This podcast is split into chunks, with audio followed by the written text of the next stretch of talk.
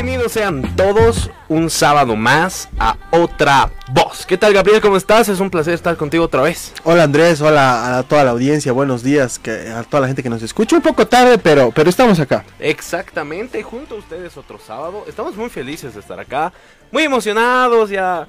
¿Estás emocionado? Sí, estoy emocionado, estoy muy feliz. Yo te noto a vos un poco más, eh, más tranquilo, más calmado que otros fines de semana. ¿Qué ha pasado? ¿Te has trasnochado? No, bueno, eh, un poco, poquito, porque ayer hemos estado presentes en el concierto de Don Omar. Has estado... de Zion y Lennox. Muy buen concierto. Muy buen concierto. Valió la pena la espera en todo caso. Valió la pena la espera, un concierto que estaba programado para el jueves 19 de enero. Eh, primero estaba para el, 2 de diciembre, ¿no? Que primero había estado programado para el 2 de diciembre por los conflictos sociales en el país se han pospuesto para este jueves 19 de diciembre acá en La Paz. Pero se volvió a posponer porque Don Omar tuvo problemas con su avión. Sí, sí, la verdad ha sido algo imprevisto, dice la, empresa que lo ha traído y también, bueno, el representante. Pero ha estado acá y ha sido de los conciertos más... Eh, eh, yo creo de los mejores conciertos que han llegado, ¿no? De los mejores artistas que han estado en nuestra ciudad. Exactamente, gran concierto. Ha estado tocando durante una hora Don Omar, igual que Zion Hora completa, ¿no? Pero, o sea, cabal, así, ni más ni menos. Una hora completa, exactamente. Igual Zion y Lennox han estado ahí durante una hora justo. Y bueno, ha sido un gran concierto, la verdad. Bastante, bastante. Ha sido interesante, ¿no? Ha, estado con, juegos artificiales, con sus mejores temas. Algunos que no conocíamos. Ay, mira que yo sí, que los coreaba todos. ¿Todos los conocía? Sí, los... Mira, yo, yo hablaba ahí con, con, algunas personas y me decían, yo conozco todas, pero no sé los nombres. Ah, mira vos. De las canciones. Pero bueno, pasa. Pasa, a veces sucede. O que son confusos, por ejemplo, eh, Lennox ayer cantó La Player. Eh, la pero, bueno, todos conocen eso. Claro, pero ahí aparecía la bandolera y... Ah, claro, era una, Te confunde un cachito, no, no sabes cuál es. Pero la has pasado bien. Pero le he pasado bien. Y mira que hablando de fiestas, es momento de hacer las paces. es momento de hacer las paces. Porque con el, paz. con el paz. Es momento de hacer las paces con el paz de la Non Stop the Madness Pass. Por fin puedo hacer las paces. Por fin te deja ir tu mamá a la Madness. Son cuatro años que no, que no te han dejado entrar. para toda la gente de Cochabamba, no los odio. A pesar de que el Alan diga eso. ¿Por qué quieres ir a la BAC de al carnaval de Oruro? ¿Qué tienes con las tradiciones de nuestro país? Es discriminación. No, mira que hablando del carnaval de Oruro, Luisito Comunica llega este año al carnaval de Oruro, además de Dama G también. Que son parte de los personajes que han confirmado su presencia. No estás contestando a mi pregunta, Andrés. No, no, no, lo hagas sentir mal. O sea, es la primera vez que, su mamá le da si permiso para ir, a una fiesta en otra ciudad. Hermano, o sea, muy pocas personas disfrutan como él no, de pero oportunidad. Ya, ya estamos haciendo los pases para toda la gente de Cochabamba que me ha odiado tanto en TikTok. Para cualquier cochada que esté viéndonos y escuchándonos por la radio, eh, por, favor, Inviten al Gabo que no tiene entrada. que no es promoción. dormir en su casa, que no duermen en, la coronilla. Sí, ya no hay Airbnb, ya no hay hoteles, nada. Bueno, estaremos hablando del carnaval en todo este mes que viene, porque se viene con todo. Ya movido, que también acá estamos respirando un poco el incienso porque ya se vienen las salacitas. Exactamente, vamos a estar presentes. ¿Vamos a estar presentes o no, chicos, con, con el equipo ahí en... Sí, claro, vamos a estar grabando una nota ahí chiquitita con el Alan Fija, vamos a estar ahí. Y con el ya vamos a estar con el Papá Noel, o sea que el claro, no puede toca, toca entrevistar al Lequeco. Hemos entrevistado a Papá Noel, toca entrevistar al Lequeco. Pero nos estamos olvidando de alguien muy importante. Que el anterior fin de semana se había dormido. Parece que le ha, le ha se ha pegado su, Ta, su cabeza un poquito mal, me han contado. Kike, ¿qué tenías? Kike, buenos días. Hola, Kike, ¿cómo estás? Buen día. Muchachos, van a disculpar, pero después del concierto estoy medio Nada, yo no me fui al concierto como ustedes. Buenos días, buenos días a todos. Y, bueno, ¿qué, clase de solidaridad es hablar del concierto con alguien que no fue al concierto? Y muchas personas seguro no fueron como ustedes. Yo te lo he grabado. yo no Te lo hemos grabado. Yo no fui. Pásame pues. vamos a poner un poquito, estamos viendo en la transmisión un poquito de lo que Gabriel y Andrés grabaron Ah, mira vos. De tus redes, o sea, vas a tener cuidado lo que estás poniendo en tus redes, Ojo, Andrés. eh. Ahí, ahí pueden ver ya mi, saben todo lo historia en Instagram. me dice, esto terrible, como dice el, el Erwin. Ahí seguro están viendo mi historia de Instagram de ayer. Dicen que somos equipo, ¿por qué no fuimos todos? Uh. Ah, Hermano, yo les he dicho, vayan, cómprense la entrada y entren conmigo. Yo no, o sea, ¿cuál era el problema? Pero hasta ha sido, ha sido un buen Mi primer concierto. Andrés, Eh, no, o sea, de este último tiempo. Porque te acuerdas que habíamos... Gabriel no tiene buena suerte.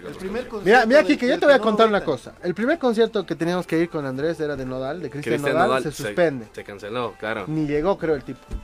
El segundo concierto era Wisin y Yandel, yo no estaba en, Bolivia, no, llegué tarde y no me dejaron entrar. A propósito, ¿qué cosas, no? Dice que yo, yo escuché, me contaron que el jueves eh, cuando se anunció que Don Omar ya no iba a llegar ese día, la gente se puso a vender las entradas a bajos precios para recuperar al grito. Hermano, VIP 150 anoche ahí en, en, la puerta del estadio. y yo dije, pucha, ya costó tanta plata, hermano. O sea, gente que no tenía que ir al concierto fue el viernes, ¿no? Yo creo que había menos personas que el día que debería haber sido el concierto. Había menos, menos gente. Menos ah, personas. Yo calculo unas 20 mil personas aproximadamente. yo, yo doy gracias a Dios de que por lo menos no vetaron a... No nos han votado, hemos logrado disfrutar del concierto, ha sido muy bonito. Pero es momento de presentar a nuestra invitada de honor este fin de semana. Claro, porque como todos los sábados vamos a estar con una invitada especial, pero volviendo del corte, vamos a entrar con todo con ella. La presentamos antes. Ah, sí, una presentación como debe ser. Me parece muy bien. Ella es Tauki Wara. Enseguida vamos a estar junto a ella. Que, que venga y nos diga sí, que venga, que, se siente. Estamos muy formales el día de hoy. Un poquito. ¿Qué tal? ¿Cómo estás, Tauki? Todo súper bien, gracias por la invitación. Estaba muy emocionada de estar aquí hoy. ¿Nosotros también? En, live igual, así que se van a ver. Bueno, para la gente que nos ve igual por nuestro live en, Facebook, eh, un saludo para Tauki. Y bueno, muchas gracias por estar con nosotros. Muchas gracias por la invitación. Súper, enseguida volvemos. Esto es Otra Voz.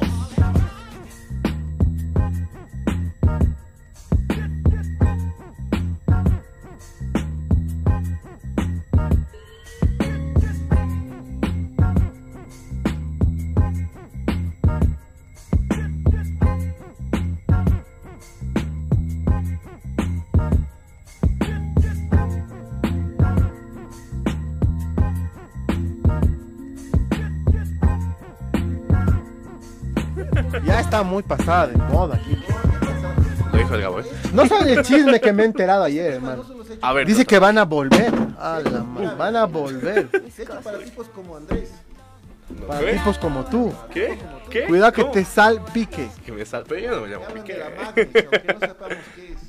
Eh, mira, funado, eh. Otra vez, ya no, Mira, estamos aquí dando vueltas en fronteras. Yo les quiero contar un chisme. No, no, el, no, el Kike, el Kike. un chisme un chisme de último momento que me han dicho que va a volver Shakira con Piqué. Sara empezó a seguir en, Instagram y dice que ya corazoncitos, que no sé qué. Van a volver. O sea, la miércoles toda la canción, digamos. Nada es en esta Exactamente. ¿Cuál a la miércoles? Exacto. Mira. Yo tengo uno mejor. A ver. El Nodal llega en febrero acá a Bolivia. No, te creo. No me ilusiones. vamos a empezar con algo. vamos a empezar con algo. Tauki, ¿tienes alguien para dedicar esa canción? Que yo sepa, voy a decirlo así, nunca me has infiel. Que yo sepa, que yo sepa. Nunca me he enterado, nunca. le he visto así a mi, a mi pareja con otra, ni he encontrado mensajes porque tampoco reviso celulares y todo eso. Mm, que yo sepa, no. Entonces, no me identifico con la canción, pero hay partes que sí me gusta porque uno también ha tenido relaciones donde se siente mucho para la otra persona y no te han valorado. Entonces, en esa parte sí. O sea, tú eres Team Shakira. Team Shakira. Um, Estoy entre Team Shakira y Team Miley Cyrus, porque también ah, el amor propio... Me gusta mucho la letra, ¿no? Qué buena canción la de Miley Cyrus. Y es buen tema para comenzar. ¿Qué tipo de música le gusta a Tauki? A mí me gusta de todo, así, de todo, todo, todo. Pero mi artista favorita, favorita de toda la vida es Shakira. Me gusta Shakira. amo Shakira. Eh, trato de cantar como ella igual, saco un poquito su voz. Y es alguien así que admiro muchísimo, me encanta su música. Su música, o sea, su vida privada yo no sé mucho, la verdad. Entonces, cuando saltó todo este tema, yo recién así como que dije, ucha, no sé mucho de mi artista. ni cuánto ha nacido, ni cuántos álbumes tiene. Así, pero me encanta. Top tres canciones de Shakira. Eh, me gusta ¿Dónde están los ladrones? Eh, me encanta también eh, Pies Descalzos y mm, había un tema que me gustaba muchísimo, Que me quedes tú. Que era de la otra faceta de Shakira, digamos, Sí, es de la otra faceta. De la primera época de, Shakira. Ojos así igual, es una canción muy, sí, muy bonita. ¿Y de ella también te has eh, inspirado tal vez a empezar a cantar, a abrirte a este mundo musical? La verdad es que sí, porque desde chiquitita, yo me acuerdo cuando era niña, eh, con mis primitas escuchábamos así la radio. Y siempre decían, llámanos para pedir tu canción, así. Y esa temporada había salido El octavo día, Dios, después de tanto trabajo. Y yo no sabía cómo se llamaba esa canción. Entonces yo decía, ¿puede poner la canción de Dios, por favor? y desde ahí me empezó a gustar, empecé a tratar de imitarla, he escuchado sus canciones, me gustaba cantar, me gusta cantar música romántica, música lenta, pero actualmente eh, yo soy empírica cantando, siempre he aprendido así de a poquito, viendo videos de YouTube, imitando, y, pero ahora me han recibido así como aprendiz en un grupo de cumbia villera, entonces ahora le estoy metiendo a eso, siempre me ha gustado. ¿Puedes cantarnos un pedacito? De Oye, pero eso tenía que ser pues para el grupo. final, hermano. No, pero vamos, estás adelantando. Tú sabes, claro, con el grupo, con el grupo. Ah, vamos. Esta canción se llama no, a ver, a ver. Más Yo he escuchado y he visto en tus redes sociales que tú estás componiendo. Entonces, eh, te he visto. Te he visto en, Instagram. Sí. A ver, vamos Oye, a ver. te seguimos, ¿eh? Vamos a ver. ya, ya, es que estamos sacando, siempre como grupo nuevo, normalmente es mejor sacar covers hasta ser conocidos y después vamos a ir componiendo más. Pero nos hemos inspirado en un video de YouTube que han sacado de, un, de una canción antigua que es Cariñitos y mí y la han rehecho. Entonces, los que la han rehecho le han puesto una parte de rapeo. Yo tenía que cantar la parte de rapeo, solo que la letra no era acorde a lo mío, digamos, a lo que yo. Entonces, con toda la inspiración del universo, le metí una letra que yo siento que uno me inspiró a Shakira, obviamente, por una parte de la letra, pero otro que yo lo sentí así, como que ese, esa canción va para una persona que te ofrece la luna a las estrellas, pero que al final no te da nada, ¿no? Entonces, sí, así. El em, micrófono la parte del rapeo, ¿dice? Claro, Es, tuyo, es todo tuyo. vamos a buscar. Es que es tan rápido y recién lo he escrito que se me, se me va. Tú puedes. Ya, es ¿Cómo quieres que te quiera y tú me pagaste mal? Esos versos son mentira, no me digas nada más. Ahora, ahora no soy tu milla a la que puedes engañar. Tienes otras, es muy obvio y conmigo no podrás. Saldré con mis amigas, voy directo a triunfar. Terminaste siendo un Casio que compré en la 16. Imitación barata que no quiero ni mostrar. Pensé que eras distinto, una estafa nada más. Miércoles, buenísimo. También tengo una que he escrito de la Tusa. De ah. la parte de la. Yo he visto eso. Este. He visto que también se ha hecho muy viral, ¿no? Sí. Con full paseña. Ahí sí le he metido, hasta no poder más, hasta que la gente diga qué. ¿Y cómo te has eh, inspirado, tal vez, bueno, por la canción, pero cómo es que, nace este, este cariño por componer, por, por empezar a, hacer esto, ¿no? Porque hacer covers es medio, medio más, más complicado, digamos, pero crear es mucho más difícil. Aquí tenemos un productor, Erwin, que también es compositor y nos cuenta que es muy complicado. Es, vocalista de su banda. Me va a enseñar ya, maestro. es, difícil, ¿no? Y más que todo inspirarte para, para, componer. ¿Cómo empieza eso? ¿Cómo, qué, te produce? Yo creo que componer sí es muy complicado. Yo de componer desde cero, la verdad, no podría hacerlo. He intentado muchas veces, he tratado de escribir canciones para mis haters, porque tengo muchos. Solo que para mí es más fácil cuando ya está la melodía ahí y ya tengo una, una referencia. Entonces, eso lo saqué en 15 minutos por lo que yo ya había escuchado que cantaba el chico, sí, la, como lo cantaba, como lo decía, el tono y todo eso, entonces yo dije, ya, sí lo voy a cambiar así, y le puse la arriba y todo, y ya, para mí fue fácil. Por eso la canción de Carol G, igual aparte del rapeo como era en inglés, yo escuché la letra, escuché todo, lo vi la traducción y traté de traducirlo lo más posible con jerga paseña. O sea, es lo que dice la chica, pero en español con jerga paseña. Interesante, es para inspirar a los collas, para que dediquen a los collas. Claro, para que dediquen a los collas. y de hecho vamos a sacar esa canción porque como el grupo es de Argentina y Bolivia, entonces, ellos, los de Argentina, igual hicieron su versión de La Tusa, pues. sí. Anda la sí. sí. Entonces vamos a mezclar esa con mi parte y vamos a fusionarla. ¿Y cómo llegas al grupo? Em, ¿Saben qué pasó? Yo, historias. Yo el año pasado tenía que hacer mi cumpleaños. Siempre me ha encantado. A mí me gustan las fiestas. Cada vez que yo iba a una fiesta, decía, yo quiero estar ahí arriba cuando veían grupos en vivo. Yo quiero, así que la gente baile con mis canciones. Yo quiero cantar. Así siempre veía eso cada vez. Desde que tenía 15 años, creo. Ya tengo 28. Entonces, en mis cumpleaños yo lo organizo, pero de una forma que a la gente le molesta bastante. Y yo no lo veía como, como yo no soy tan tradicional, yo no sabía que era tan profundo este tema de, de los padrinos acá en mm. Bolivia, ¿no? Porque en otros lugares tú dices, eres mi padrino y traes tal cosa y normal, o sea, no pasa nada. Pero aquí es como que el AINI, que si te traen algo tú tienes que regresarlo de vuelta, pero yo no lo tenía tan presente. Entonces eh, pasó que en mi primer, en el cumpleaños del año pasado yo pedí padrinos y me funaron mucho. Y el año pasado yo dije, voy a hacer lo mismo, pero ahora con ganas, así. Entonces pedí padrino de grupo. Y mi padrino de grupo era el grupo en el que estoy actualmente. Era el ah, grupo La Previa. O sea, Fueron a cantar. Ellos entraron a mi live y me dijeron, ¿saben qué, Tauki? Vamos a ser tus padrinos de grupo, vamos a ir a tocar así. Yo, ¿qué? De verdad, sí, sí, sí, no te preocupes, vamos a llevar todo. Y cantamos y yo me quedé como que, ¿cómo las cosas se dan, no? Y la gente empezaba, me, me criticó y todo lo que quieran, pero ha sido una oportunidad porque estoy cumpliendo mi sueño con ellos. O sea, ¿quién podría imaginarse que después de todo eso ha pasado bastante tiempo de que los he conocido?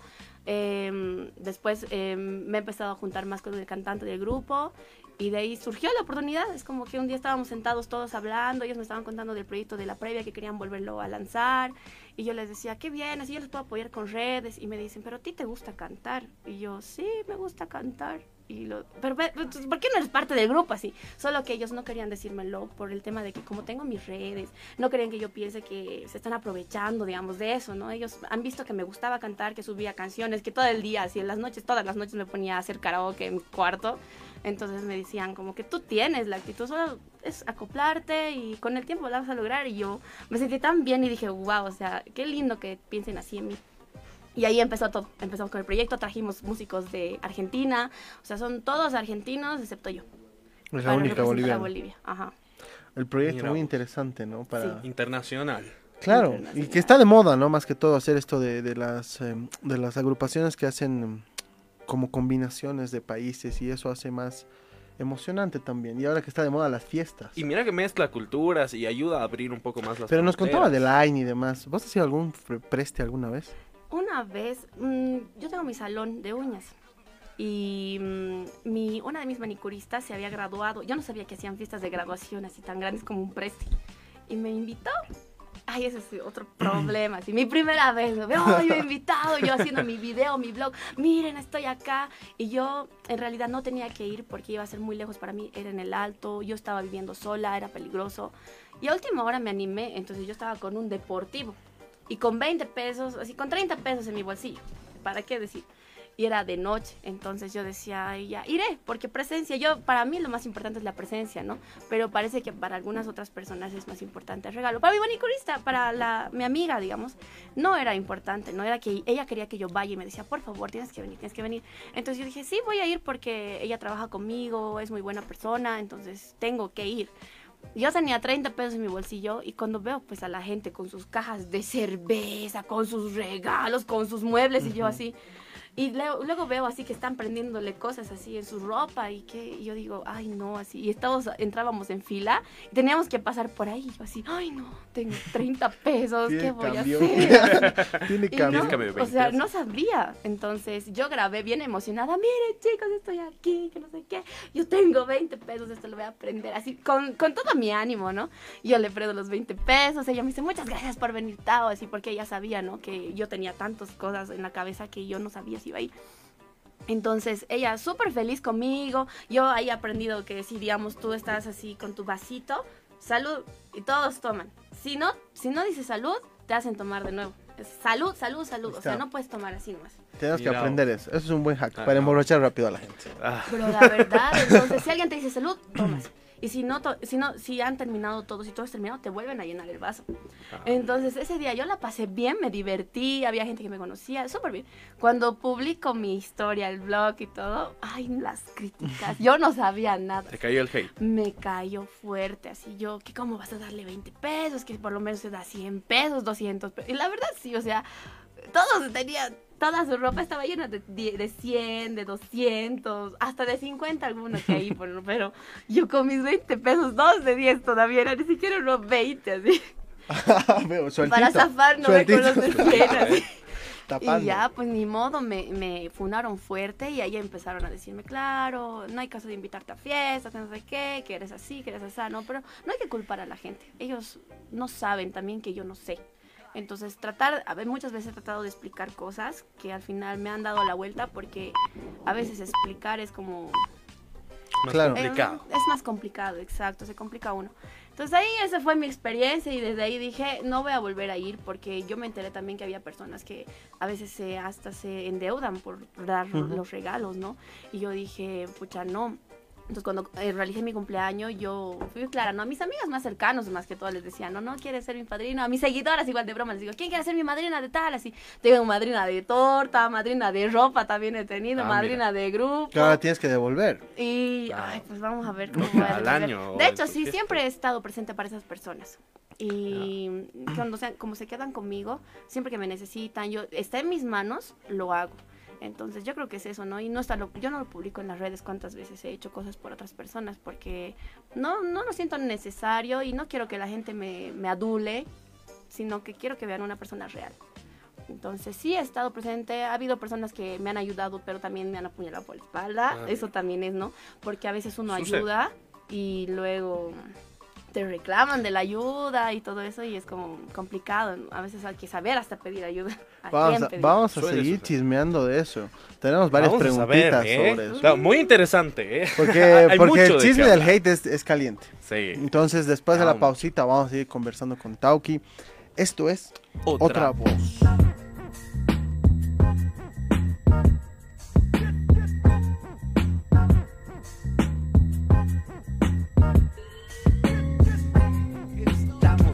Estamos charlando acá con Tauki Ahora Hemos empezado a escuchar mucho sobre su Hemos empezado al revés, hermano.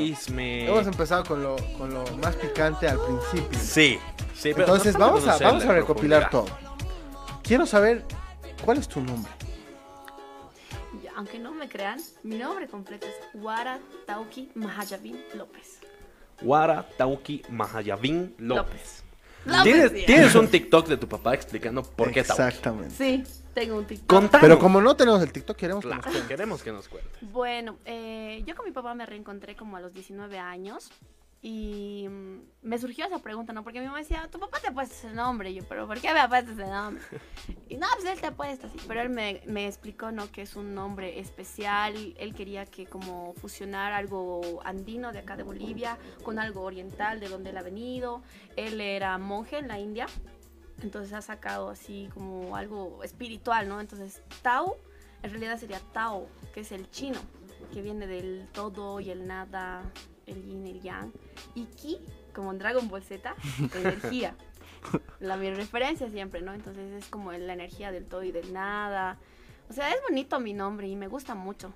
Y además es súper raro, entonces hay personas que piensan que es un apodo y yo no disculpo. Parece un apodo, yo también pensaría eso.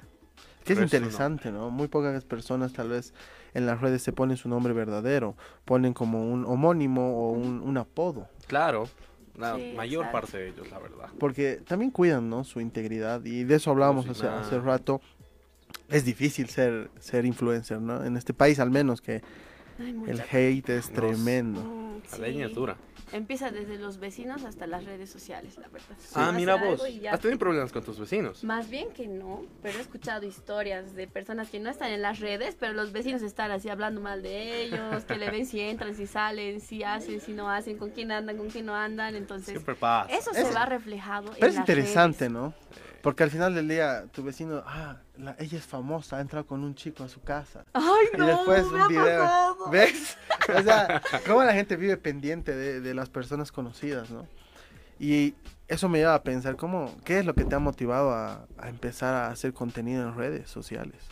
Mm, desde que yo era pequeñita, cuando ya tenía, cuando ya había computadoras y todo eso, mi papá siempre me incentivó a aprender computación, siempre me llevaba a, clases de computación.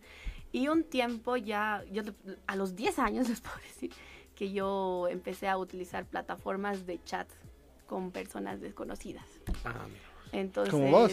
No, yo. Pero él buscaba novia. Ah. no, y obviamente ahí con otro nombre, ¿no? Y empecé a chatear con gente desconocida. Ese tiempo estaba de moda el Messenger. Entonces, eh, el como el Hotmail, ¿no? Ajá. El que sonaba, sí, el que mandaba sonidos, sí. Entonces yo tenía amigos. Como era un toque, ¿no? Nos, mandábamos así chats por ahí. Y pasaron los años y siempre me ha gustado. O sea, yo siempre soñaba en salir en la tele, en que la gente me conozca, que me escuche cantar. O sea, era como algo que yo estaba bien planteada, pero al mismo tiempo uno a veces no sabe cómo llegar a eso. Entonces, viví la vida tranquila, empecé a, a, utilizar mucho el celular, me gustaba mensajear con la gente. Había una temporada que en la tele, no sé si se acuerdan, que aparecía en un programa los números de personas, así, hola, yo soy tanto, este es mi número y quiero conocer personas nuevas, algo así. Entonces yo me compraba mensajes de Entel, así, creo que era 15 por un peso, no sé cuánto era. Y me ponía a mensajear con esas personas, tenía amigos que me llamaban, o sea, yo ya estaba en eso, que me gustaba. Entonces un día, eh, unas amigas me mostraron la aplicación Musically yo ya tenía mi página de Facebook, me gustaba publicar cositas. Yo estaba estudiando gastronomía, estaba en tercer año más o menos, y también estaba en baile, porque yo bailaba hip hop. Entonces, mis amigas, ellas me mostraron la aplicación, yo la vi y dije, ah, interesante, pero no, el 2017 fue eso. Llegamos al 2018, yo me fui a Chile con mi papá, otra vez ya lo había visitado por tercera vez creo que era, o segunda, y me estaba aburriendo, entonces me di cuenta que había otra aplicación que se llamaba TikTok.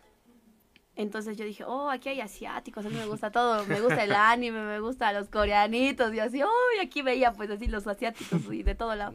Y empecé a hacer videos. Ese tiempo yo estaba en ondas con un chico que le llamo el ilusionista 1.0. Ah, el primero. El, primer ilusionista que tuve, porque no el primero de todo. Ah. Entonces, me rompió el corazón porque después de haber estado así en charla y charla durante seis meses, yo haber rechazado tantos chicos en esa temporada, así, me di, desapareció de mi vida, así. En mi cu, para mi cumpleaños, me gosteó total. El, coreano que vino no te estaba buscando a vos? Ay, no. Ah. Parece que sí. mi seudónimo, ¿no? seudónimo. claro, de alguna aplicación tal Cambió el nombre. no. no, ya he dejado esa vida de loca. sí, es que también es peligroso hacer eso, no, no no está bien, ¿no? Pero también he aprendido muchísimo, si no lo hagan. he aprendido muchísimo, nunca daba mi información y todo eso. Entonces, una mañana estaba tan triste y me desperté y mi mamá había bailado recién así morenada, no sé qué, tenía sus tuimitas ahí colgadas yo. Y digo, ¿cómo me puedo poner un nombre así que llame la atención, que, que la gente diga, wow, así que, que, que diga, que se acuerde, que sea algo diferente? Y yo dije, Tauki Tuimas. Entonces me puse Tauki Tuimas, abrí mi Facebook Tauki Tuimas y empecé, justo ese rato estaba de moda y yo siempre soy fiel de esto. Hay que, no siempre uno puede, nada va a crearse de la nada. O sea, es casi imposible ahora, casi todo es copia. Por más que tú creas que es original, ya alguien lo ha hecho antes que tú, lo habrá publicado o no lo ha publicado. Entonces, eh, yo me inspiraba en otras cosas que estaban siendo internacionales. Ese momento era así, sí, sí, en inglés, te amo, te amo, en italiano, yo te quiero, yo te amo así, ¿no? Pero yo dije, lo voy a hacer a lo paseño. Ahí empezó mi cosa de lo paseño, ¿no? Entonces yo decía, Gisa, Gisa, en Aymar, estoy camote en La Paz, yo te quiero, guaso, te amo, te lo digo en castellano, pero aún así no lo entiendes, maldito, yo calla cojudo, amarro te voy a hacer. Entonces con eso me dice, sí, le fue bien pero lo hice Musically. Entonces yo estaba utilizando simultáneamente TikTok y Musically. Empecé a subir en Musically más seguidores, la gente me empezó a conocer y un día para el otro TikTok se comía Musically y se, fusionaron. y ya era más difícil subir seguidores, pero ya empecé a organizar eventos, me metí con la organización de TikTok Bolivia, organizamos juntas nacionales, conocí otras ciudades. O sea, yo estaba en la casa de todo eso, ¿no? Mucha gente criticaba la aplicación antes de la pandemia, obviamente pero ahí empezó mi vida de las redes full, así lo que yo soñaba se estaba cumpliendo. Me invitaron a la tele, salí en videoclips, así, es como que... O sea, tú has soñado estar donde estás. He soñado, siempre he querido hacer esto. Y mm, yo salí egresada de gastronomía y administración hotelera, pero no era lo que realmente quería. Entonces yo he demorado, les puedo decir que hasta recién el año pasado, a mis 28 años, recién he encontrado el trabajo también de mis sueños porque yo abrí mi salón hace dos años, pero no hacía uñas. Yo contrataba a personas que hagan las uñas. Y el año pasado llegué a un punto en el que tuve que vender mi salón del alto, abrí otro salón yo tenía que aprender a hacer uñas, porque no tenía que estar dependiendo siempre de otras personas. Entonces empecé, yo no, ni imaginaba, yo decía, ya tengo que ganar plata de alguna cosa y esto, lo que, lo que tengo, he, invertido, no puedo botarlo a la basura. Y empecé a aprender así por internet, ya veía a mis manicuristas cómo trabajaban, entonces yo ya tenía una idea súper clara y me empezó a gustar y ahora puedo decir que puedo trabajar todo el día, llego a mi casa y estoy felizmente cansada así. Para que vean. Pero tú además nos contabas en las redes sociales cómo ha sido tu inicio en esto del salón de, belleza, de uñas, cuando te vas al alto y cuentas cómo ha sido tu experiencia en irte a vivir también al alto, ¿no? Sí. como yo soy de conocer en redes sociales personas, conocí a un chico por, por una aplicación que se llama Vigo Live. No lo hagan. Ah, ¿Cuál, es esa? no, lo hagan. otra vez. No lo hagan. este muchacho, eh, yo hacía live y me pagaban ahí. Entonces dejé de hacer un tiempo en TikTok porque era prohibido hacer en TikTok si yo estaba en esa aplicación. Y el chico se subió a mi live, empezamos a hablar, eh, quería hacer videos conmigo, eh, entonces yo dije, sí, sí, claro, hagamos videos, no sé qué, o sea, yo no sabía bien quién era. Pero al final eh, terminamos saliendo, terminamos viviendo juntos, nos separamos hacia el mes, me fui de casa, o sea, si imaginen, 2020 cuarentena, me fui de casa, de loca, y... Pero yo ya era grande, entonces yo nunca había vivido fuera, o sea, no importa la edad, pero cuando sales de casa, ahí es donde te das cuenta de la realidad, que te falta el shampoo, que te falta el la pasta dental, que tú piensas, ay, yo voy a salirme de casa y voy a hacerme la vida loca, voy a hacer fiestas. Ya piensas, no, si hago fiesta, alguien me lo va a romper algo y, me va a faltar el dinero para el alquiler y que el pasaje y que la comida. Entonces, nos fue mal y yo no quería volver a casa porque decía, yo en este momento debería regresar a casa cuando ya tenga una estabilidad económica, si es que regreso a la casa de mi mamá. Y una amiga me ofreció trabajo en el Alto. Ella vivía ahí y me dijo, quiero abrir una pizzería, tú has estudiado esto, entonces tienes las redes, abriremos así. Entonces yo era la administradora de su pizzería, hemos trabajado como tres meses, me pagaba y con ese dinero me he ido ahorrando un poco. Pero llegó el día en el que yo ya no tenía que vivir en su casa porque me había dicho solo un tiempo nada más. Y entré en crisis y dije, ¿qué voy a hacer así? Y en cuarentena yo había aprendido a poner pestañas postizas por YouTube. Entonces yo me ponía en mi live. ¿Es fácil? Al principio no tanto. Después ya, hay que... Agarraste la práctica. Exacto, con práctica todo te pegas así los ojos. Pero puede suceder, es peligroso, claro. Te quedas ahí todo el día. No, es complicado. Entonces yo lloraba porque no sabía qué hacer. Y me decían en mi live, y decía, ¿qué voy a hacer? No quiero volver a la casa de mi mamá, me parece una falta de respeto volver así. Eh, y yo, mientras me ponía mis pestañas, decía yo llorando, y la gente me decía, volvé a la casa de tu mamá, volvé a la casa de tu mamá. Y yo, no voy a volver a la casa de mi mamá. Entonces, como mi cabeza maravillosa, de llena de ideas, digo, voy a hacer un proyecto de roomies, porque yo siempre también quería hacer eso. es que era como que yo cuando me fui a visitar a mi papá, conocí amigos que vivían así, entre amigos. Y yo dije, wow, o sea, aquí en Bolivia no hay eso pero pues ahí ya me di cuenta que era bien difícil, ya sé por qué, ya, pero la cosa es que lancé mi proyecto de Roomies, lo publiqué en Facebook, en TikTok, en todo, con requisitos. Así que la persona que quiera vivir conmigo tiene que ser cumplido, eh, no tiene que usar zapatos dentro de la casa, tiene que le tiene que gustar la vida de comer sano, porque yo estaba empezando a comer más sano. Y siempre había comido sano. Mi papá es vegano naturista, entonces yo ya tengo esa referencia, ¿no? Y como tengo problemas de pesos, y entonces yo tengo que cuidarme el doble que otras personas. Entonces yo decía, quiero una persona que nos apoyemos mutuamente, porque si yo traigo a cualquier persona que le guste como lo que sea, me voy a, voy a empezar a comer como ellos, pues así, porque ya me ha pasado. Pero al final uno también tiene que ceder. Entonces encontré dos personas, una pareja y una chica de Cochabamba, que se vinieron a vivir conmigo. La de Cochabamba eh, se volvió mi asistente del salón, porque ahí también dije, me, yo dije, voy a abrir, me, a mis seguidoras me decían, Tao, ¿quién necesitas dinero? Ponnos pestañas así, porque me veían ponerme en el live. Ah, Entonces venían a la pizzería. sí, de verdad yo estoy muy agradecida con eso, porque han, han habido muchas personas que han confiado en mí. Entonces yo en las mañanas, antes de preparar las pizzas, todo porque yo me encargaba de prepararlas, ponía pestañas terminaba de poner pestañas, luego me iba a preparar la salsa, la masa, todo, y toda la tarde después atendía la pizzería hasta la noche. Luego me volví a levantar temprano, tenía que hacer cosas y otra vez así, esa era, esa era mi rutina. Entonces llegó que ya el día que nos hemos trasladado con las roomies, eh, yo decidí también eh, dejar eh, la pizzería porque para mí era muy complicado tener ya mi emprendimiento, porque de la nada se dio mi emprendimiento y trabajar en eso, porque yo creo que uno también tiene que enfocarse, ¿no? Y a veces muchas, abarcar muchas cosas no es bueno. Entonces ahí empecé a vivir con las chicas, me fue, nos fue bien, relativamente, nunca hemos tenido un problema súper grande en cierto momento ha sido un apoyo también para mí. Eh, mi amiga, la de Cochabamba, ha sido un reapoyo porque hemos terminado viviendo hasta en el mismo cuarto, porque mm, le hemos vuelto vestidor su cuarto, hemos empezado a crear contenido. Eh, o sea, era, una, era un amor de persona. Mi otra roomie estaba con su pareja, ya trabajaba, hacía otras cosas.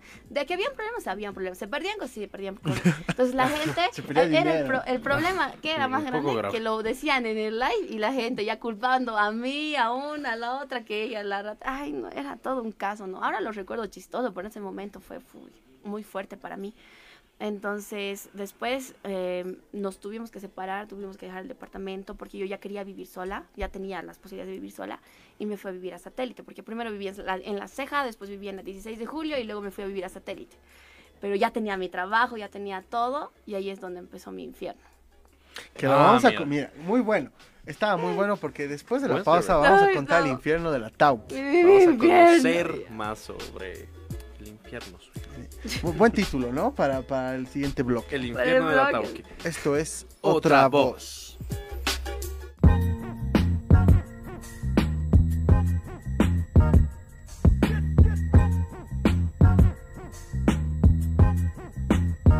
Volvemos, estamos de vuelta con la gran entrevista a Wara y nos tiene que contar sobre el infierno. Su infierno. Es momento de conocer sobre el infierno de Tauki Wara. A ver, contá. Bueno, la vamos por la temporada número 3 de mi vida. la tercera temporada. Igual nuestras vidas se dividen en temporadas. todas las vidas, ¿no? Sí. Pero hay que saberlas cómo contar también, ya. Una buena serie, ¿no? Un buen guion. ¿Podrías hacer tu libro o tu película de todo lo que te ha pasado? De hecho, me gusta escribir. Soy ah, muy buena escribiendo. Entonces, tengo mi Wattpad donde trato de escribir, pero no he podido continuar con el proyecto porque es que hay que concentrarse, hacerlo bien, ¿no? Entonces, he empezado con un libro que se llama Micro Romances donde empezaba a contar cómo fue mi primer beso, por ejemplo, que fue así ah, bien, así. Entonces después voy a contar mi primer amor, mi amor platónico, el ilusionista, el escapa, el, el, ¿cómo se llama? Tengo apodos para todos los chicos que han pasado por mi vida, ¿no? Mira. Pero a ver, ¿qué es el infierno de Tauki? A ver, contanos. Em, yo ya estaba viendo mucho hate, muchos problemas por mis por cosas que a veces he dicho, todos hemos dicho cosas fuera de contexto. Hay personas que se lo toman muy personal y entiendo también ese punto, ¿no? Yo he sido tampoco no he sido nunca una persona muy perfecta que digamos y tengo un problema de que a veces digo las cosas eh, de una forma que la gente lo malinterpreta. Entonces, yo ya tenía ese problema del hate y volví a reencontrarme con ese muchacho que me había ido a vivir Ah. Entonces iniciamos así como que arreglar las cosas porque yo lo había difamado. Esa, esa, esa sí ha sido algo que yo lo he hecho, yo lo difamé por redes sociales. Y después dije, em, he hecho mal porque no está bien hacer ese tipo de cosas, entonces no lo voy a volver a hacer eh, de esa forma en la que lo he hecho porque hice, así le dediqué 10.000 videos así para eso. Entonces me, nos hemos disculpado, hemos hecho unos videos y todo, y hemos decidido trabajar juntos, estábamos trabajando juntos, todo bien. Pero eh, habían unas personas que no estaban de acuerdo en que yo me vuelva a juntar con él. Y eran personas con las que él se había juntado en otro, o sea, antes, ¿no? En esa temporada donde nosotros no estábamos hablando ni nada. Y era una, una mujer de Santa Cruz y un muchacho que vivía en La Paz, que era su amigo. Entonces, esas dos personas me empezaron a hostigar, me empezaron a acosar. Eh, la tipa de Santa Cruz empezó a hacer full videos, así, tirándome un hate, así, hablando como si me conociera la tipa como si hubiera sido mi amiga íntima y hubiera visto hasta cuándo me cambio los calzones. Entonces ponía mis fotos, ponía la foto de mi mamá, la denigraba a mi mamá, me denigraba a mí. Y yo entré en crisis porque dije, ¿cómo puede ser posible que una persona llegue a ese punto de hacer? O sea, a mí me tachaban todos de mala, de que yo, yo tal, yo, yo cual, y no sé, de todo, ¿no? Pero yo sé que nunca he hecho realmente algo malo en la vida, solo que la gente lo ha hecho ver así. Entonces, esa mujer así le, incitaba al muchacho que vivía en La Paz a que venga a mi salón a acosarme. Lleguemos al punto de que yo estaba en un circo y el tipo detrás de mí grabando su live, mientras yo estaba mostrando en mi live el circo, y en pleno live, así, yo no quería cortar el live porque el otro quería hablar con nosotros y arreglar las cosas, porque nos estaba queriendo demandar de algo que nunca le habíamos hecho, y el otro estaba incitando a que lo golpee, porque eh, él decía, yo soy de la comunidad LGBT y tengo más derechos, y, claro, pues así, y me empezaba así a, molestar, ¿no? Y yo, yo solo decía, por favor, tranquilo a mi amigo, así, no lo vas a pegar, no reacciones, y el otro, no, pues ya pues, o sea, es un trauma para mí haber vivido esa cuestión, y cuando de la nada agarró mi celular y me lo tiró hasta el otro lado. Y se cortó el live. Y era el único celular que yo tenía porque ese circuito era en satélite y yo dije, no voy a llevar más cosas, o sea, solo eso, mi platita para mi pasaje y listo. ¿sí? Y el otro tampoco había llevado su celular, estábamos nada, o sea, solo con ese celular que estaba al otro lado, a la otra esquina. Terminamos en la FLCB porque yo tenía miedo de que el chico ya se vaya a inventar cosas de mí, lo cual sí sucedió, o sea, en su yo estaba ahí adentro con mi amigo, así esperando a que él se vaya, que el muchacho se vaya, y le pedíamos al policía que nos acompañe hasta la, hasta la esquina y no había que no, querían acompañarnos ningún policía. Eh, queríamos hacer una denuncia ese momento por lo que estaba sucediendo porque cómo va a venirnos a perseguir de esa forma no había quien reciba la denuncia. Entonces ahí me he decepcionado de la justicia de Bolivia porque he dicho o sea cómo puede ser posible que sucedan estas cosas no y el chico así mientras íbamos a la policía, porque en el mismo taxi tuvimos que ir todos, porque yo dije, tenemos que ir a la policía, me, insultaba, me denigraba, así, y lo, único que yo podía hacer era calmarlo a mi amigo, porque él estaba así furioso, obviamente, ¿no? Y al final el chico se fue a hacer un live afuera de la FLCB a decir que yo estaba en la cárcel por haberle pegado. A mis seguidores les estaba diciendo vayan a pagar su fianza, que, que están los dos en la cárcel por haberme así. Todo total mentira. Y yo dije, ¿cómo puede ser posible que una persona haga esto? Si yo traumada andaba. Toda esa temporada he empezado para iniciar un proceso contra ese muchacho y contra todo lo que estaba pasando. Yo tuve que ir a un psicólogo, obviamente, no para hacer la valoración. Y ahí yo no, no estaba consciente que yo ya estaba sufriendo ansiedad y depresión por esta situación. O sea, yo ya tenía un poco por la presión de las redes. O sea, cualquiera, digamos, tiene mm, cosas, ¿no? Que pasan en la vida. Pero esto ha, ha, hecho que, ¡pum! O sea, explote. Entonces yo temblaba, ya no podía hablar, me costaba pensar, me olvidaba mucho más las cosas. Entonces el psicólogo me dijo, ¿sabes qué? Mm, viendo cómo te estás expresando, cómo me estás contando todo y eso, uno no te está haciendo bien juntarte con este amigo porque está trayendo todas estas cosas y otro que estás con una ansiedad crónica y depresión el amigo era tu fuerte, sí, sí. Entonces fueron así muchas cosas fuertes y ahí me puse a pensar y dije qué estoy haciendo de mi vida y yo vivía lejos de mi mamá, me había alejado más de mi mamá porque obviamente nadie estaba de acuerdo de que yo otra vez así trabajé con él y cosas así y decidimos así ya alejarnos, o sea, chao con todo y yo decidí volver ahí con mi mamá. Eh, dejé mi casa, mi departamento, todo lo que había construido en más de un año, porque yo, yo si me quedaba viviendo ahí, ya me lanzaba de la ventana, la verdad. O sea, estaba tan fuerte y ha sido ya, eso pasó en febrero del año pasado. Entonces ha sido un proceso de un año de recuperarme de ese trauma, porque nadie se merece esas cosas, la verdad. Por más, o sea, yo nunca le he hecho nada a esa señora, nunca le he hecho nada al muchacho, y que me hagan ese tipo de cosas así me ha dejado como que tú no haces nada a nadie y hay, hay personas tan malas de corazón o de cabeza que te van a hacer daño. Y lo he vivido, siempre lo vivo, vienen a mi live así con miles de cuentas falsas, voy bloqueando, voy bloqueando, me dicen cosas malas. Eh, yo estoy luchando con ese tema de que, ¿por qué yo tengo que dejar las redes sociales por culpa de esas personas? Si es algo que a mí me gusta. ¿Por qué tengo que dejar de hacer cosas por culpa de esas personas? O sea, yo no estoy haciendo nada malo, no les estoy atacando. Eh, tal vez sí he dicho cosas que les han ofendido, y me doy cuenta también, yo me analizo y digo, pucha, sí, capaz tengo que controlar lo que digo. Pienso también, ¿no? No es que yo, ay, sí, te tengo toda la razón, pero creo que uno en su propia red, yo no estoy obligada a nadie a mirarme, tienen que respetar lo que yo pienso. Y que venga alguien a decirme, ay, ¿por qué comes así? ¿Y por qué te vistes así? ¿Y por qué hablas así? Ay, ¿por qué lo dices de esta forma? Así es como, yo no te obligo a mirarme. Entonces, si no te gusta mi opinión, puedes salirte de las redes sociales. ¿Por qué lo voy a hacer?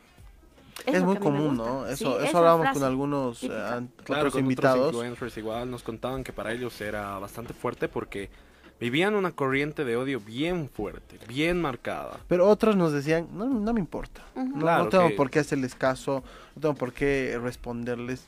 Y otros nos decían, yo sé a quién responder, sé que nos contaban, ¿no? claro, Pablo Osorio, por ejemplo, nos contaba que... ¿Sabe qué comentario responder para que se vaya a viral tu video? Claro. ¿Qué hace que hay gente que crees Yo no tengo que pagar a nadie para las polémicas, no tengo que saber a quién, igual se vuelve viral todo. Eso es bueno, digamos, ¿no? Otra cosa es como lo que tú nos decías en el corte, que te ganas mala fama, ¿no? Ese es un tema bien porque ha habido personas que han visto esa, esa parte mía, ¿no? Donde yo contesto mal o me enojo porque como estaba sufriendo ya ansiedad, depresión y todo, alguien me venía a decir algo, yo pues así ya me, o me ponía a llorar o me ponía a gritar así. Entonces, eh, llegó un punto en el que mm, um, había gente que me quería contratar para ciertas marcas y no me querían contratar porque pensaban, se, pensaban que todo lo que decían de mí era real. Ha tocado, Hasta ese punto me ha tocado un tema importante que, las marcas. que exactamente, que en algún punto hemos hablado también con otros influencers y es las marcas, cómo se trabaja y, y, cómo te llegan a buscar o tú buscas esas marcas, ¿no? Porque de influencer en el país lamentablemente creo que todavía no se puede vivir del todo si no vives de publicidad. De hecho, sí, acá más que todo, como no pagan, no paga TikTok, si quieres en Facebook sí se podría, pero eh, hay que saber cómo entrar también a Facebook, cómo administrarlo, no tienes que tener eh, strikes ni nada, entonces, ahí eso ya se trabaja con alguien que sabe manejar muy bien Facebook, se puede monetizar pero en TikTok no paga, entonces uno de qué, de qué se mantiene si le gustan mucho las redes es de la publicidad. Entonces hay marcas que te pagan por intercambio, hay marcas que te pagan con dinero. Entonces, yo siempre trato de buscar el dinero porque es de lo que vivo, ¿no? Pero si veo que es una persona que me gusta mucho, el proyecto me gusta mucho, me siento cómoda, pues lo hago por intercambio con mucho corazón. Y, es así, entonces a mí también me ve muy, mala porque yo pongo límites, o sea, yo soy, yo soy una persona que cuando no quiere algo no lo hace. Entonces, eso también es como que la gente dice, ah, no, la, ella es muy mala, que por qué hace esto. Es como que es una presión social también, ¿no? De hacer cosas que te piden cuando tú no quieres hacerlas. Entonces, yo como soy tan real en mis redes que digo, no, no lo voy a hacer. ¿Pero qué? ¿Que por qué? ¿Que te falta humildad? ¿Que no sé qué? Así como si fuera mi obligación hacerlo. Entonces, yo creo que si ellos quieren que nosotros hagamos algo, también ellos deberían hacerlo, ¿no? Y en vez de estar perdiendo el tiempo tirando hate a las personas en redes sociales. Si quieren que yo cante mejor, como me molestan ahora, porque ellos no cantan mejor, porque ellos no se buscan sus clases, no sé, o sea, yo lo veo de esa forma, ¿no? Entonces yo, ti, este tema de las redes sociales para mí es como el trabajo. Tú estás en tu zona de trabajo, te toca un compañero terrible, pero te gusta el trabajo, te ganas bien en tu trabajo, no vas a dejar tu trabajo por ese compañero. ¿Qué vas a hacer? Te vas a alejar. Entonces en las redes yo bloqueo. A todo hate. Mira, eso me hace recuerdo lo que mencionaba en algún momento Pirata Cao, es un periodista deportivo. Eh, él mencionaba que había hablado con un psicólogo, precisamente que se había especializado en redes sociales, y él sugería a los creadores de contenido que a los trolls, a la gente que tira hate y demás, lo mejor es bloquearlos. Claro. Porque solo alimentas su ego. Alimentas el ego de estas personas diciéndote cosas malas, creciendo cada vez más, pensando de que es normal que puedes ir e insultar a una persona solo porque sí. Sí, es el, generar odio y el generar el tema de división entre, entre hasta seguidores, ¿no? Porque se empiezan a pelear los seguidores con los haters y es de... Es una guerra. Hay mucho ciberbullying. Es un mundo y pasa la realidad. Pero vamos a seguir conversando de este tema que es amplio. Después pero también vamos a hacer que se prepare para lo último que nos queda en el programa. Ay, no tengo vamos, vamos a tener unas cosas más interesantes con Tauki. unas sorpresitas por ahí. sorpresitas por ahí. Enseguida volvemos. Esto es Otra, Voz.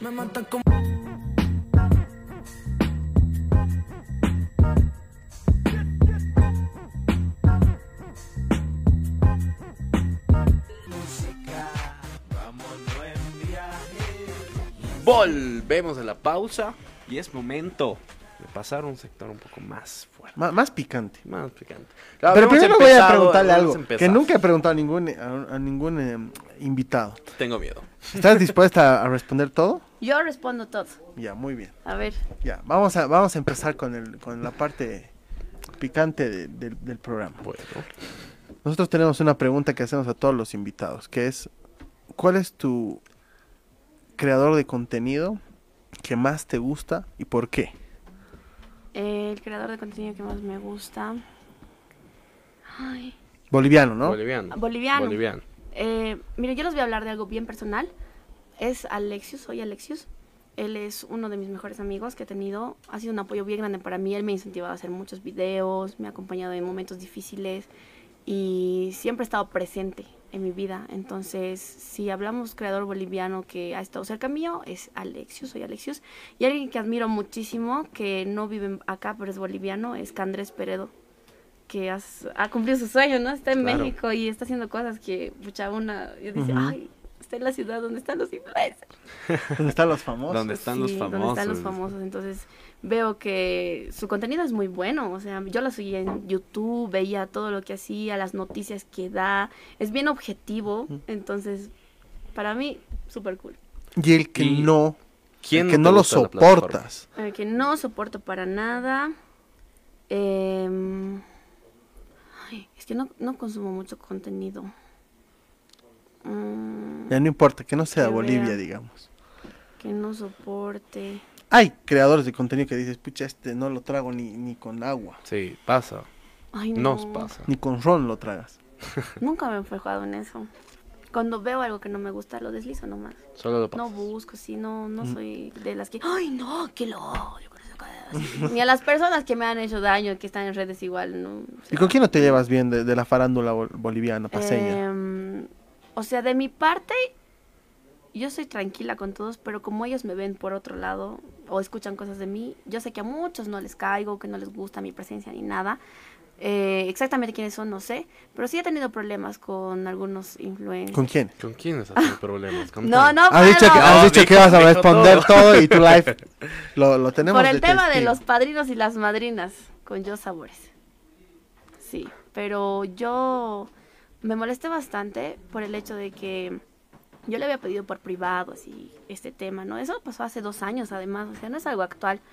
Pero yo le pedí por privado que sea mi madrina de torta porque ella hacía tortas. Y como soy tan ilusa, o sea, yo digo, no, yo no pienso pues en que va a pensar mal o yo qué sé. ella me dijo, no, no puedo. yo dije, bueno, ok, no te preocupes. Yo soy pastelera también. Entonces me dice, yo dije, me voy a hacer yo mi torta, así. Em, pero ella lo dijo en, en TikTok, en un en vivo. Y como hay gente mala, porque eso fue ya culpa de la gente, ¿no?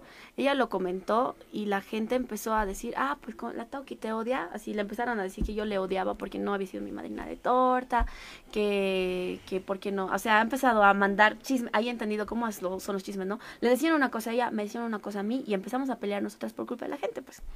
Y yo decía, ¿cómo lo va a decir así? Si yo le he dicho por privado.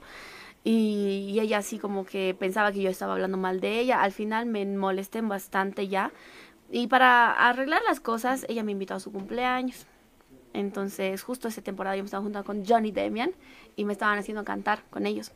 Entonces, yo así decía, oh, vamos a empezar a cumplir mi sueño. Y yo fui a su cumpleaños, fui con Soy Alexius, con una amiga más, así súper feliz. Ella estaba teniendo problemas porque cobraba por su, estaba cobrando entrada por su cumple, pero yo, puta, yo, bien que cobre, porque, o sea, el que quiere vaya, el que no, no, digamos. Yo nunca, no tenía ese problema, ¿no? Pero después de la fiesta, eh, los de Johnny Depp me subieron al escenario y yo me había enterado que ella les había dicho que no querían que yo suba, pero yo no sabía. Entonces, si estoy ahí abajo y que te llamen y digan, oh, Taoki, puedes subir a cantar con nosotros.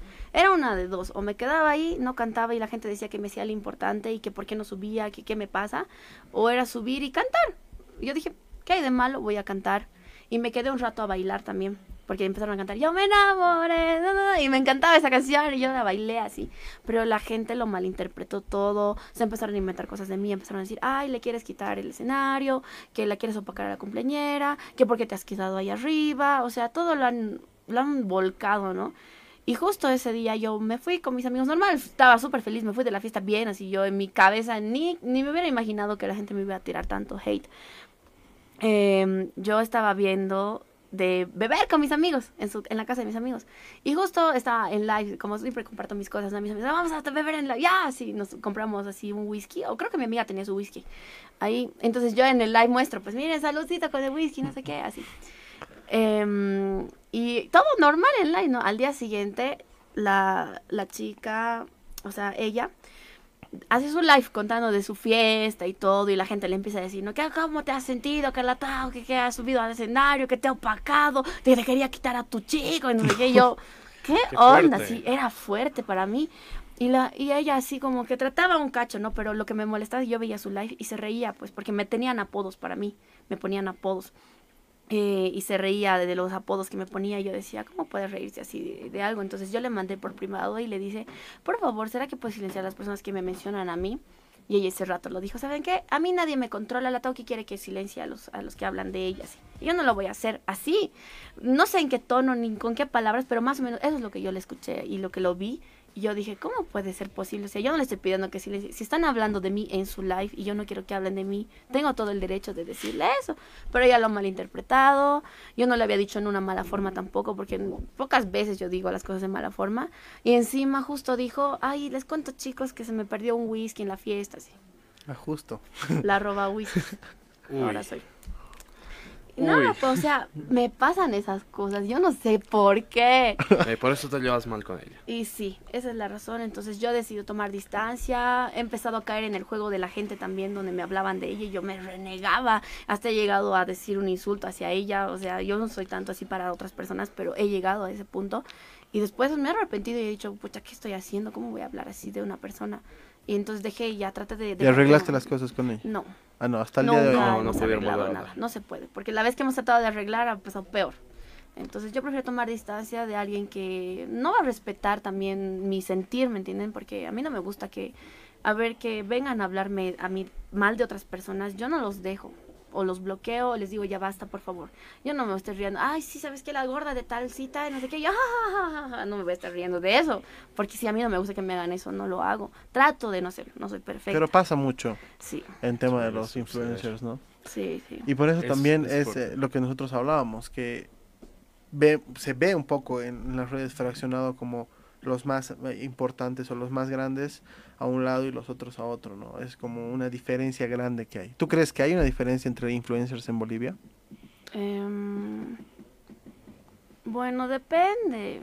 Es que yo no soy mucho de... Vos no te juntas, digamos. mucho. Ya no, he tenido problemas, entonces he dicho, mejor no, nunca ha sido problemas grandes, ¿no? Pero a mí no me gusta que sean personas, tal vez, juntarme con personas desconfiadas, que hablen mal de las espaldas, que para mí las discusiones son sanas, la verdad. Siempre vas a tener discusiones con tus amigos, con tu familia, con tu pareja, pero si la otra persona se lo toma tan personal y encima te empieza a denigrar y a insultar y a hacer, o sea, y a llevarlo al extremo, yo creo que ¿para qué te vas a juntar con alguien así? O hay personas que en vez de sumarte te restan, no te hacen nada, pero te están restando, entonces he decidido estar más sola y juntarme solo con personas con las que realmente me van a aceptar y yo las yo las voy a aceptar porque yo no soy alguien así como me hacen ver en las redes sociales tengo mi carácter como todos y creo que lo que les molesta es que yo lo muestro tal cual yo muestro el proceso no no solo el resultado entonces a mí me ven en proceso de todo entonces la gente está como que, ay, que por qué haces esto, que por qué el otro, Entonces cuando ya me ven el resultado es como, ah, wow, yo he visto cuando estabas así, ahora estás mejor y cosas así. Pero es, es a lo que yo me he tenido. Entonces eh, es estar sola. Las únicas personas con las que me junto son muy poquitas. ahorita estoy con mi grupo, con mi amiga con la que hemos abierto el salón y otra amiga que es eh, Yoli. Con ellas tenemos un proyecto que es Proyecto Polémica, que es Yoli, Zulema y Tauki y ya vamos a empezar a hacer igual contenido juntas, hacer cosas así interesantes. Yoli es una persona increíble que apareció en mi vida igual en un momento súper difícil. Zule ha sido una persona que igual me ha apoyado mucho, ellas han tratado de entenderme, han, han comprendido mi forma de ser y me han aceptado y yo a ellas. Entonces, discusiones hemos tenido obviamente como amigas, pero estamos ahí, ya es un año casi de amistad. Entonces, creo que eso es lo que más vale, o sea, no es la cantidad, sino la calidad. Es lo importante, ¿no? Que hay buenas cosas y cosas malas también dentro de este mundo. Sí. Conoces gente importante al final. Esa es, esa es la conclusión, creo yo, ¿no? Mantener a los leales cerca. De hecho, sí. Tengo algunos amigos antiguos también. Moni Miau, no sé si la conocen a Moni Miau. Ella es una amiga que me ha visto en todas mis etapas y nunca he tenido problemas con ella. Tengo amigos antiguos que han visto mi proceso y todo y siguen conmigo a mi lado y estoy agradecida por eso. Entonces, es lo que vale, ¿no? Es lo que vale, claro. Los leales. Y a mis seguidores, obviamente, los que están ahí años viéndome. El otro día he conocido una seguidora que dice que desde hace dos años me buscaba y nunca me encontraba. Ah, mira. Que iba al lugar donde yo iba y yo ya no estaba. ¿sí? Entonces, igual agradecerles a todas las personas que me entienden y que aceptan como soy. Bueno, para el último bloque, te vas a preparar porque nosotros tenemos unos nombrecitos y tú tienes que responder lo primero que te venga a la cabeza. Y nos debe una canción. Nos debe una canción que... No estoy segura de cantar de Maroy. No, importa. Bueno, pensalo en el corte. Y después decidimos con qué terminamos el, el programa. Esto es Otra Voz.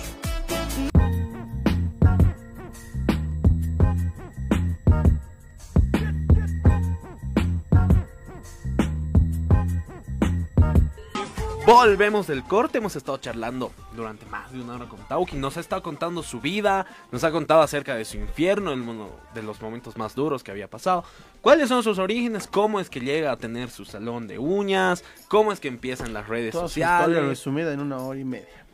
En una hora y media hemos podido conocer bien a profundidad a esta creadora de contenido que nos está acompañando el día de hoy. Pero es momento ya de ir cerrando. Con una última pregunta y tres nombrecitos que te vamos a dar. Lo primero que le venga a la mente. Y, bueno, tú hablabas de, de, Johnny Demian y el tema de que ahora ha sacado un, han sacado canciones con Albertina. Sí. Y, y como que ha revolucionado esto de que una creadora de contenido se dedique a hacer música.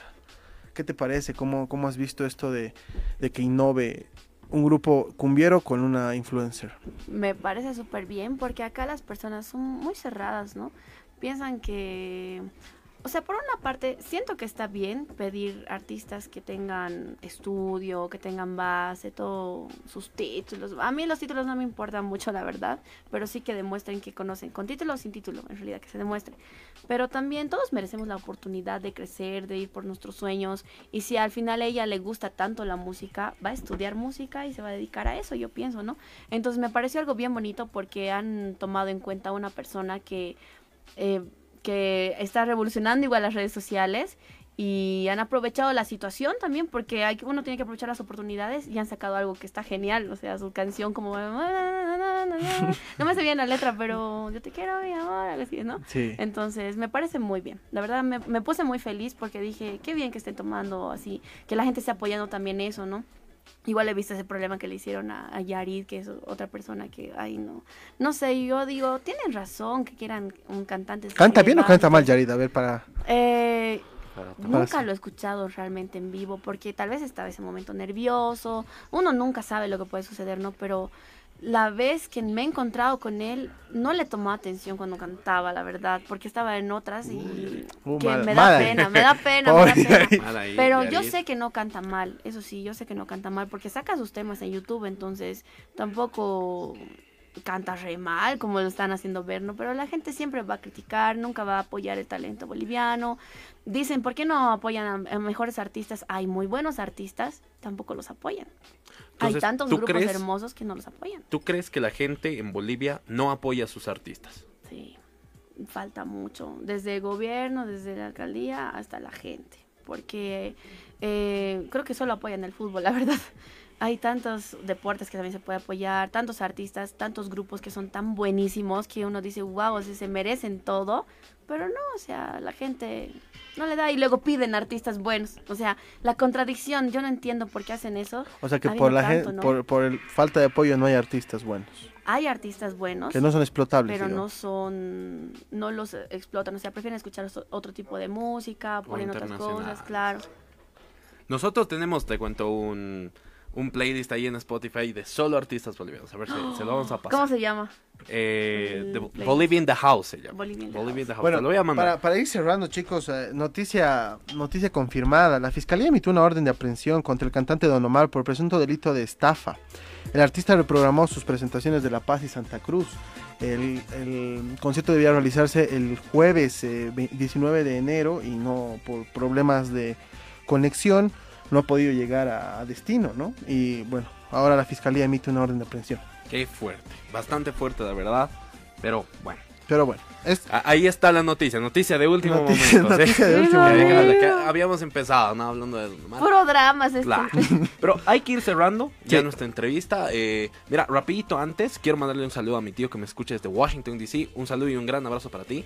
Eh, te quiero mucho, de verdad. Y es momento de un pimponeo y nos vamos con una canción. Un pimponeo.